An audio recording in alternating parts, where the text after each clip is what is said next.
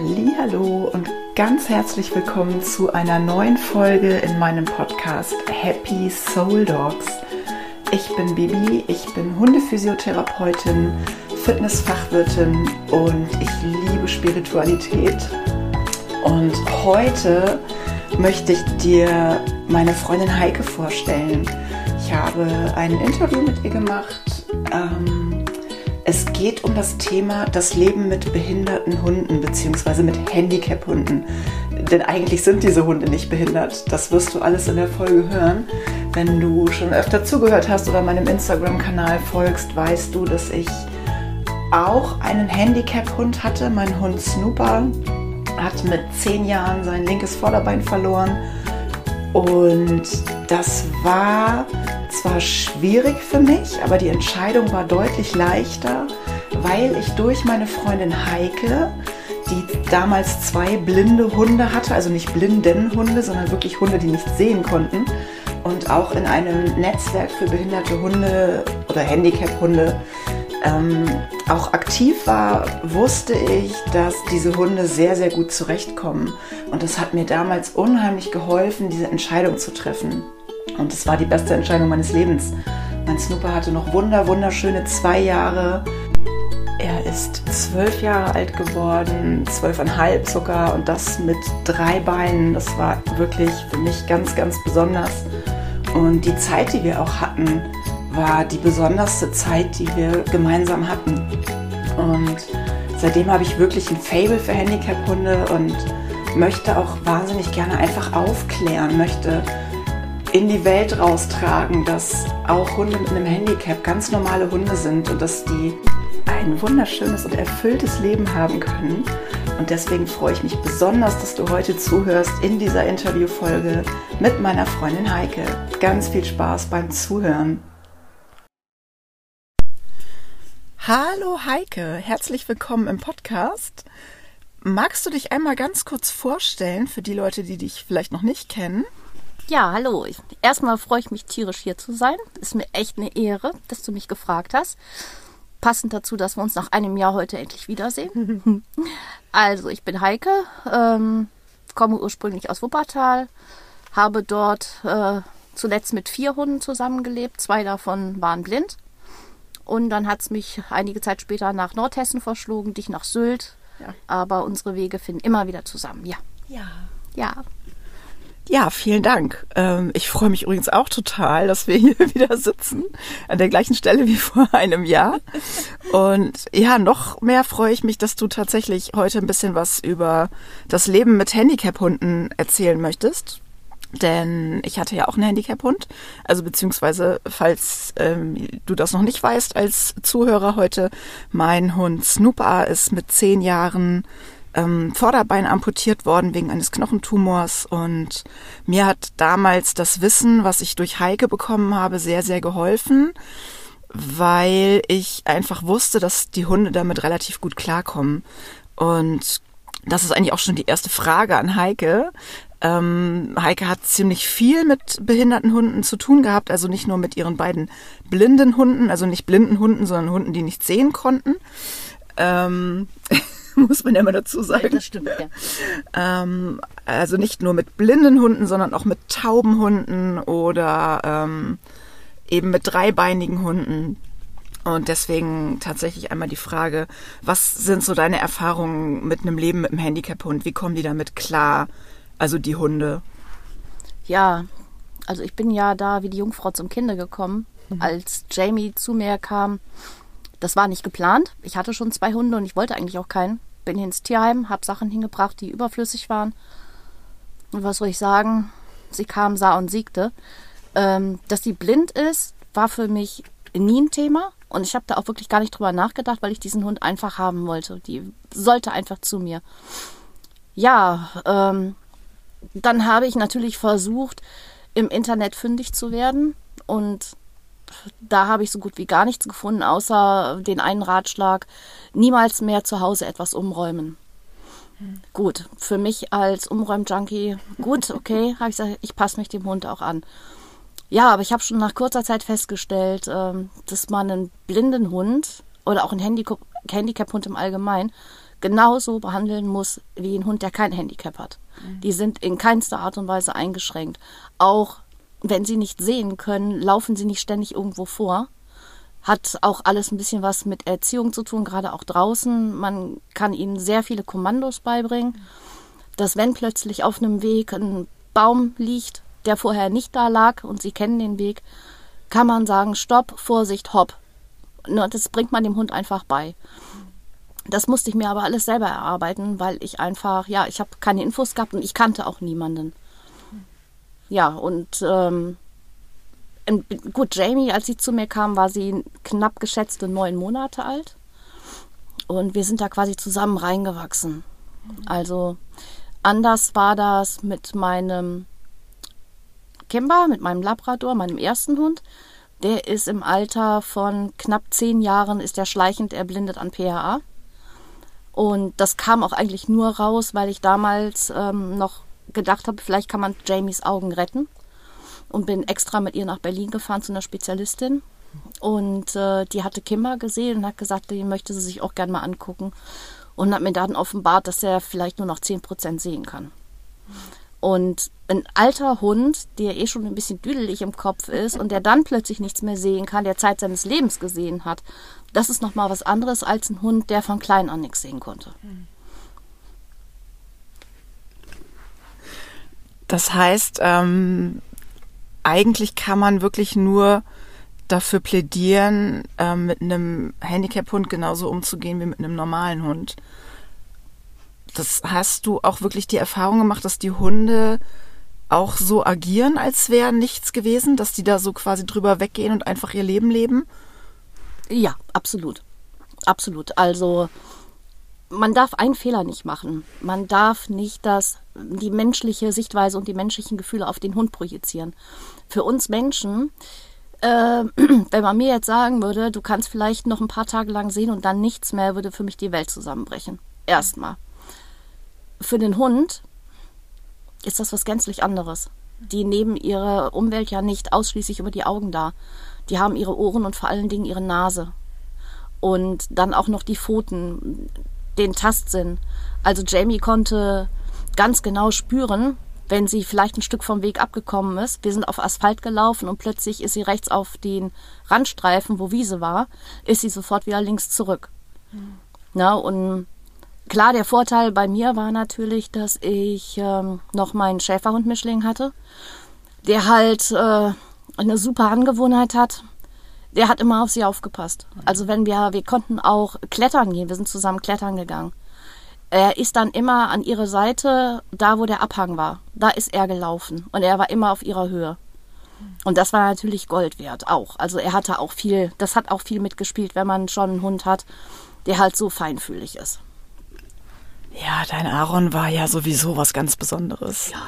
Also, oh, da kommen wir jetzt beide ins Schwärmen hier. Aber über den reden, der konnte ja sehen, über den reden wir nicht. Nee, heute nicht. Das machen wir noch mal in einem anderen Podcast. Der hatte nur das eine Handicap, das ein Herzensbrecher war. Oh ja, oh ja. Ja, das ist ähm, beinhaltet eigentlich schon die die Frage, die ich dir auch stellen wollte.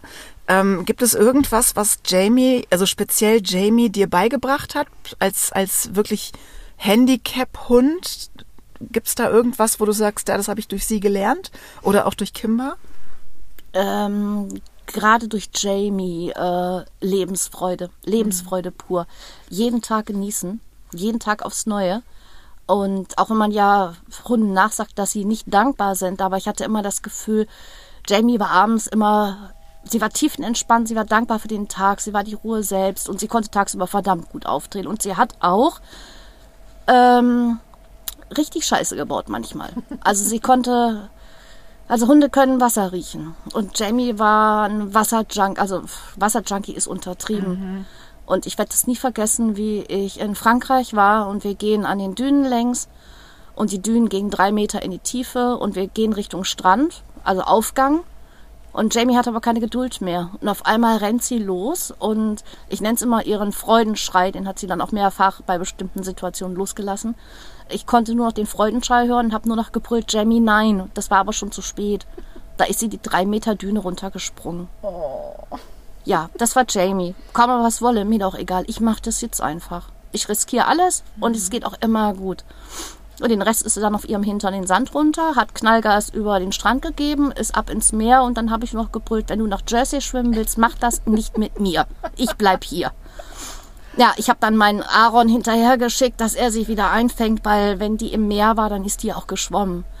Und viele Hunde haben, sehende Hunde haben Probleme oder Angst mit Wellen. Jamie gar nicht.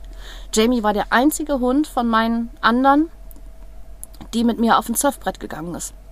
Wow. Selbst Aaron ist nicht mit aufs Surfbrett mhm. gegangen.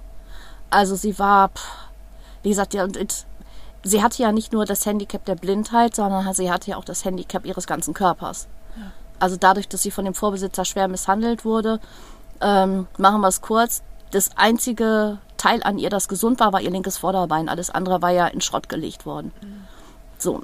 Und dann, als man mir damals sagte, sie hat eine Lebenserwartung von drei, maximal vier Jahren, sagte die Tierklinik, habe ich so gedacht, ju, dann machen wir uns halt eben eine super schöne Zeit und ich habe sie auch nicht geschont und bin ja Gott sei Dank damals ähm, zu einer Physiotherapeutin gekommen, leider nicht zu dir, da hast du ja auch noch im Büro gearbeitet, genau. ne? ähm, und ich kann nur, ich kann das nur wärmstens empfehlen, wenn jemand einen Hund hat, der körperlich eingeschränkt ist. Ähm, keine Tierklinik der Welt kann das retten, was eine Physiotherapeutin retten kann. Und hätte ich damals Claudia nicht gehabt, Jamie ist sage und schreibe 15,5 Jahre alt geworden und das ohne Schmerzmittel, ohne OP. Und wir haben keinen Tag geschont. Sie wollte Ball spielen, haben wir bald gespielt. Und wo wir gerade bei Beschäftigungen sind mit Handicap-Hunden, ähm, ich habe mit Jamie Agility gemacht, ich habe mit ihr Obedience gemacht, ich habe sogar mit ihr die Begleithundeprüfung bestanden. Und das ohne, dass man bei mir eine Ausnahme gemacht hätte, weil sie blind ist. Sie wurde genauso gewertet wie alle anderen. Und von 15 Teilnehmern hatte sie den dritten Platz gemacht. Wow. Also es ist alles möglich und es ist kein Hexenwerk. Man muss nur aufpassen, dass man wirklich auch bei so einem Hund, der halt ein Handicap hat, konsequent bleibt. Mhm. Weil sonst tanzen sie einem auf der Nase rum. Das habe ich nämlich auch erlebt. Ja, danke für deine ausführliche ja, für dieses ausführliche Plädoyer pro Handicap-Hund. Ich kann das nur absolut unterschreiben. Ähm, ich bin ja bei äh, Facebook auch noch in einer Gruppe da geht's um dreibeinige Hunde. Bin ich immer noch drin, obwohl mein Snooper ja jetzt schon seit vier Jahren nicht mehr da ist. Und da bekomme ich es immer mit, dass Menschen sehr, sehr unsicher sind, wenn eine Amputation im Raum steht oder auch generell, ähm, was einfach Handicap-Hunde angeht. Ähm, was würdest du jemandem raten, der überlegt, einen Handicap-Hund anzuschaffen? Gibt's da irgendein irgendwas, wo du, wo du wirklich sagst, so das, das liegt mir am Herzen, was ich, was ich Leuten empfehlen würde oder? Hm, eigentlich nur eins: neugierig und offen sein. Das äh, für den Hund, für das Leben, für das, was der Hund einem geben kann, weil das ist doch schon mal ein Stück weit was anderes. Das ist, muss ich sagen, wirklich ein Unterschied. Also ich hatte zu allen meinen Hunden eine besondere Beziehung. Aber ähm, bei Jamie war das ähm, dieses Zusammenspiel. Sie war einerseits auf mich angewiesen, dass ich sie vor Gefahren warne.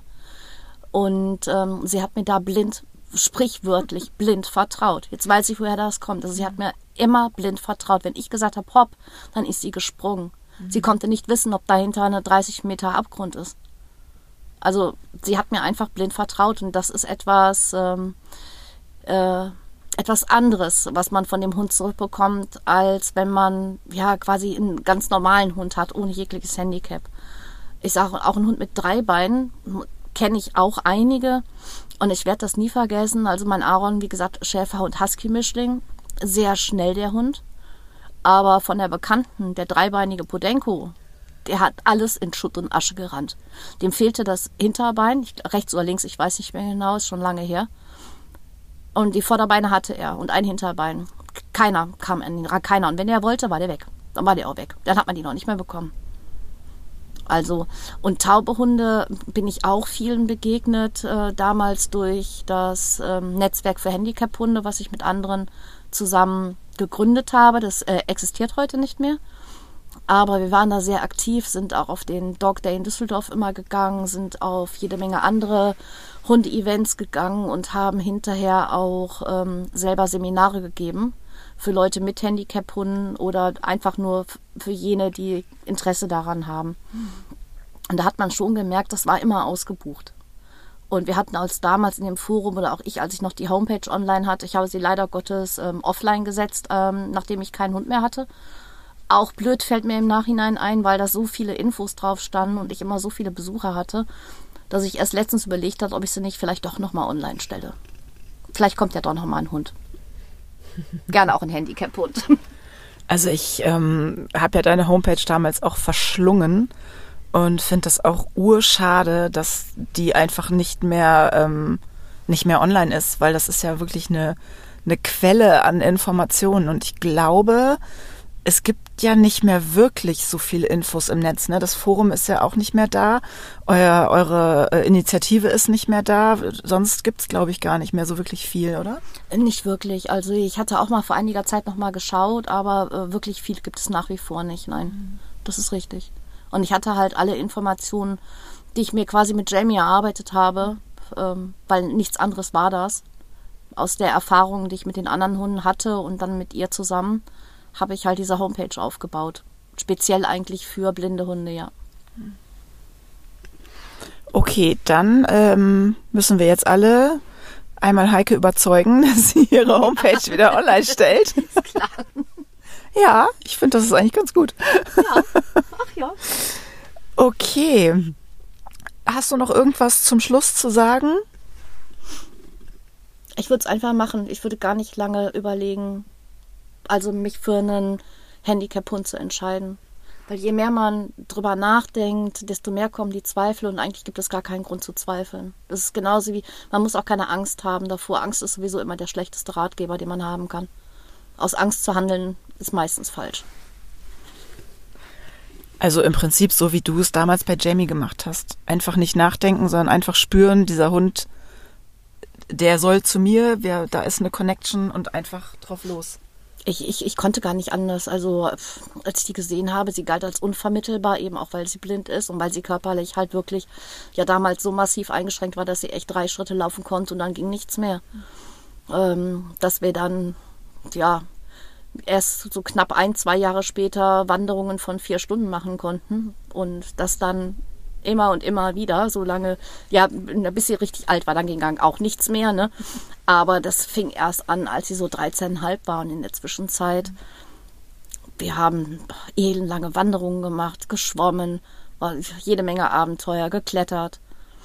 Ich weiß nicht, wo die überall mit im Urlaub war, in Frankreich, in Holland, in Dänemark, also und immer mit dabei. Ich glaube, das ist so ziemlich das schönste Schlusswort, was ich mir vorstellen kann. Dieses immer mit dabei. Mhm. Und das ist, ist ja, glaube ich, genau das, was es ausmacht, ne? dass man sich wirklich für so einen Hund entscheidet und den nicht irgendwie in Watte packt und bemitleidet, Nein. sondern einfach sagt, so, der ist jetzt da, der gehört zu meinem Leben und der macht einfach alles mit. Ja, das war immer so lustig beim Spazierengehen, andere Menschen.